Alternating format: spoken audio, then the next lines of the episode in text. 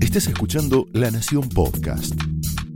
A continuación, Willy Cohen analiza la actualidad nacional, el rumbo de la economía y el futuro del país en Somos Nosotros. Señoras y señores, muy buenas noches. Bienvenidos a Somos Nosotros. Bueno, a esta hora todo indica que hay una ventaja bastante considerable para Joe Biden en la elección presidencial dramática de los Estados Unidos y podría perder la reelección Donald Trump. En principio parecería que es decisivo lo que ocurra en el estado de Nevada, en Reno, en Las Vegas, donde allí, si efectivamente eh, Biden termina ganando Nevada, podría sumar los famosos 270 electores, porque en principio se ha adjudicado la elección en Michigan, en Wisconsin, y en principio, si esto se confirma, estaría entonces Joe Biden ganándole a Donald Trump. Por supuesto que todo esto está en un enorme interrogante porque desde la Casa Blanca Trump está desconociendo algunos resultados o en todo caso protestando o anunciando que va a protestar resultados en Wisconsin, en Michigan, allí los suburbios de Detroit, los suburbios de las grandes ciudades, les dieron aparentemente la victoria a Biden. Así que hay una situación realmente eh, en algún punto eh, llamativa, porque esta mañana parecía todo lo contrario.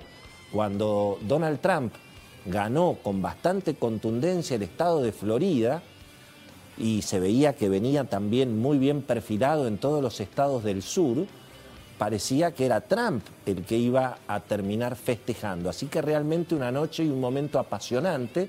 Los mercados internacionales, ahí hubo realmente algún grado de, de sorpresa desde la mañana y ya toda esta semana venían recuperando como si supieran algo. Al principio parecía que Wall Street estaba festejando el triunfo de Trump, pero cuando los números empezaron a mostrar que podía ser Biden finalmente el ganador, ahí se ampliaron, digamos, las subas, sobre todo de las acciones, de los commodities. Tal vez lo que pasó es que bajó el dólar. Hoy vamos a hablar con un especialista sobre qué cabe esperar, porque bueno, hoy voló el precio de la soja, voló el precio del petróleo, todas buenas noticias para la Argentina. Dicen que eventualmente un gobierno demócrata con la Cámara de Diputados en manos de los demócratas va a ser un gobierno con mucho, muchos subsidios, muchos IFES. Y eso eh, justamente se estaba discutiendo un paquete de estímulo que ahora de alguna manera queda que había quedado congelado y ahora hay un ánimo de que pueda, pueda salir. Así que bueno, por supuesto todas especulaciones. Aparentemente en el terreno local el gobierno está más cómodo, dice Beto Valdés, después nos va a explicar, Alberto Fernández, Cristina están más cómodos aparentemente con Biden que con Trump. Pero la verdad que todavía no, no tenemos muy claro cómo sigue esta película y por eso vamos ya mismo a Nueva York Allí está Domitila del Hacha, que es, bueno, quien está cubriendo precisamente para nuestro canal, para La Nación Más, todo lo que está ocurriendo allí en Nueva York. Domitila, eh, contanos muy buenas noches, gracias, y contanos dónde estás en este momento. Muy buenas noches, Willy. ¿Qué tal? Te saludo desde Times Square, corazón de la ciudad de Nueva York, uno de los centros más neurálgicos, en lo que ya es la segunda noche de espera por unos resultados que definen el futuro del país en un clima de altísima tensión social. Eh, como bien decías en el arranque del programa, lo que estamos esperando ahora es sin lugar a dudas qué pasa en Nevada. Ahí están los seis votos que todo indica serían la ventaja, ventaja perdón, que necesita Joe Biden para alcanzar el 270 mágico y así convertirse en el nuevo presidente de los Estados Unidos. ¿Qué se sabe, qué se sabe eh, Domitila, de los tiempos? ¿Cuándo se, se, terminaría de contar, digamos, eh, la elección en Nevada? Y la otra pregunta es, ¿qué se dice de las chances que tiene Trump de en todo caso judicializar la elección, es decir, puede pasar lo mismo que pasó en su momento eh, con la elección de Gore contra Bush, ahí fue solamente un caso que fue el estado de Florida. ¿Cómo, ¿Qué se dice? ¿Cómo sigue esta discusión? Partimos en dos la pregunta. Los resultados de Nevada técnicamente, según los anuncios, se esperan recién para mañana al mediodía, 12 del mediodía era el horario, pero como hablan de tanta tensión y justamente tantos rumores en torno a esta elección, denuncias de fraude, no, quizás puede que se adelanten un poco para la madrugada entre hoy y mañana. Eh, si no, más tardar para mañana al mediodía tendríamos que tener esos resultados. Ahora, hablando acerca de esta posibilidad de judicializar, sobre todo teniendo en cuenta que Trump ya ayer, en el momento en el que se declaró el ganador de esta elección, muy a pesar de claramente no tener los votos, dijo, voy a ir a la Corte Suprema a pedirle que pongan pausa el recuento de los votos que faltan. Esto primero, legalmente él no puede hacerlo, aún siendo presidente de los Estados Unidos. Y segundo, un escenario como el de la Florida en 2000, Al Gore Bush, es más complicado porque ahí lo que vimos fue una elección que se definió por poco más de 500 votos nada más. Acá estamos hablando, por ejemplo, en el caso de Wisconsin, que es uno de, de los estados en los que la, la, elección está más reñida, y aún así hablamos de 20.000 votos de diferencia. Es mucho más significativa. Entonces se ve más difícil un escenario en el que eh, eh, este tipo de casos lleguen a la Corte Suprema de los Estados Unidos. Hay, hay un detalle, bueno, que no es menor, que creo que la cadena Fox, que ha estado respaldando mucho la reelección de Trump, los dio tanto a Wisconsin como a Michigan como estados ya ganados por Biden, ¿no? Eso eh, hay que ver también cuándo terminaría el recuento en Pensilvania, porque ahí también puede haber alguna sorpresa aparentemente. Totalmente, hay que entender también que faltan los resultados de Pensilvania, faltan los resultados de Carolina del Norte y faltan los resultados de Georgia. Carolina del Norte y Georgia parecían ser dos estados medio en clave conquistados por el presidente Donald Trump y ahora, según las tendencias que estamos viendo, sobre todo en el recuento de voto anticipado y por correo, podría llegar a darse vuelta. Así que hay que tener mucha paciencia en lo que será el recuento de estos votos que recién llegaría para el fin de esta semana. Eh, en principio, eh, ¿qué, se espera mañana? ¿Cómo, ¿Cómo está, digamos, qué es lo que dice la gente en principio en Nueva York? Supongo que ahí hay un ánimo más demócrata, pero bueno, ¿qué, qué, qué clima hay en la calle, Domitila? Socialmente se ve un clima de muchísima tensión, hasta hace instantes nada más hubo una enorme protesta, una columna, una marcha que caminó por la Quinta Avenida casi unas 3, 4 horas, eh, protestas que fueron organizadas por pequeñas organizaciones sociales que se unieron para eh, crear una especie de superorganización con el nombre eh, de proteger este voto, proteger el resultado. ¿De qué hablan? De que todos los votos pasen por un recuento oficial. De hecho, dicen hasta si el presidente Trump resulta electo, que así sea, pero que el recuento se haga y, sea, y, que haya la paciencia suficiente como para esperar los resultados, que no hay motivos para apurarlos. Entiendo que líderes republicanos del Congreso se despegaron un poquito de esta idea de Trump de judicializar la elección. Creo que ha habido manifestaciones de líderes republicanos planteando que, bueno, que hay que, que, hay que esperar los resultados y aceptar, obviamente, lo que se haya votado, ¿verdad?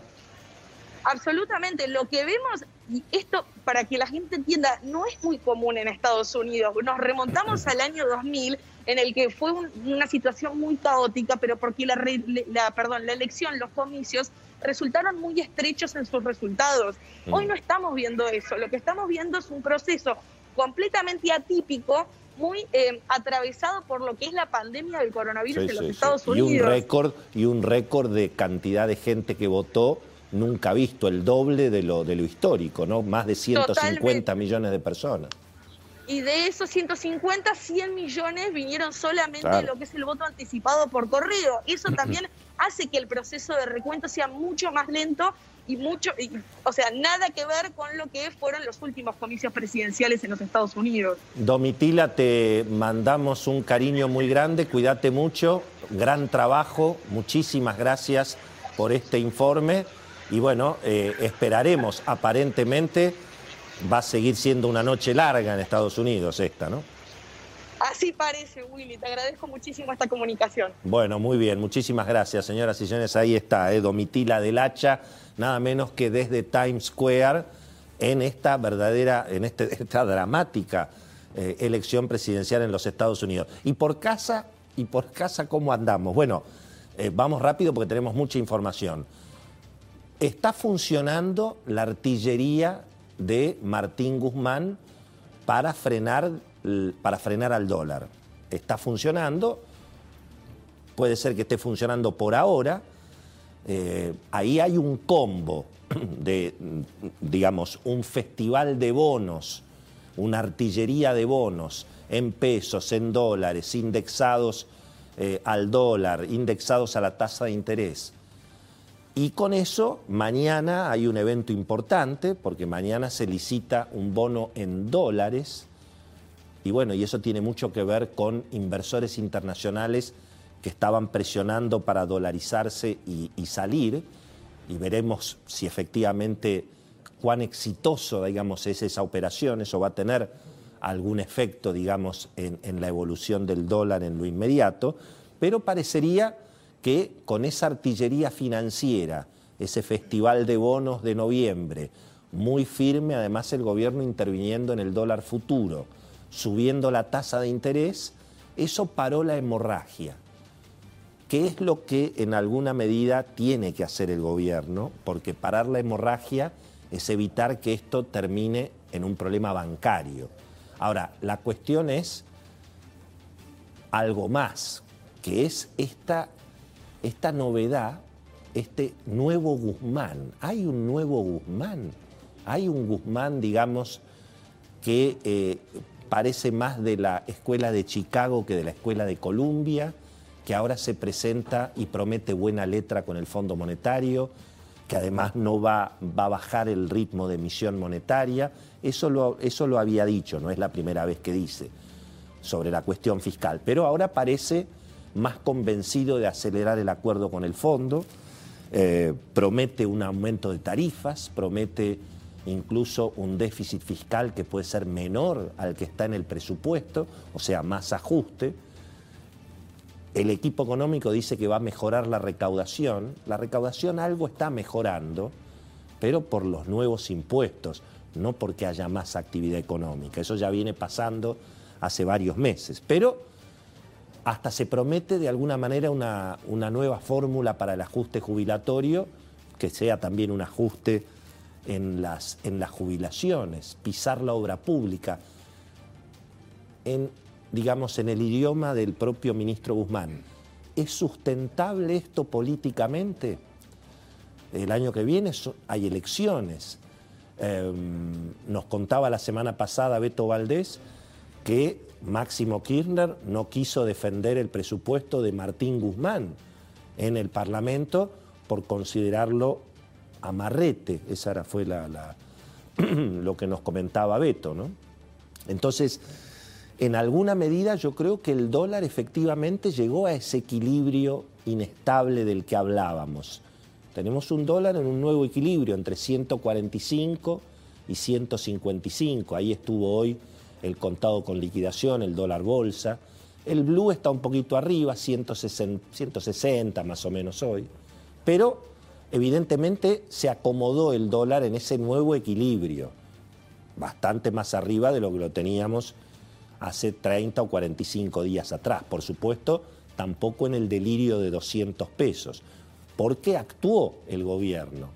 Hay artillería financiera, ortodoxia, promesas de un acuerdo con el fondo y eso es lo que en alguna medida está por verse, porque el problema de fondo no está resuelto. La emisión monetaria sigue, es cierto que se vienen meses un poco, digamos, más a favor de la, de la demanda de pesos, pero el problema sigue y los depósitos y las reservas frenó, digamos, la caída, pero siguen goteando.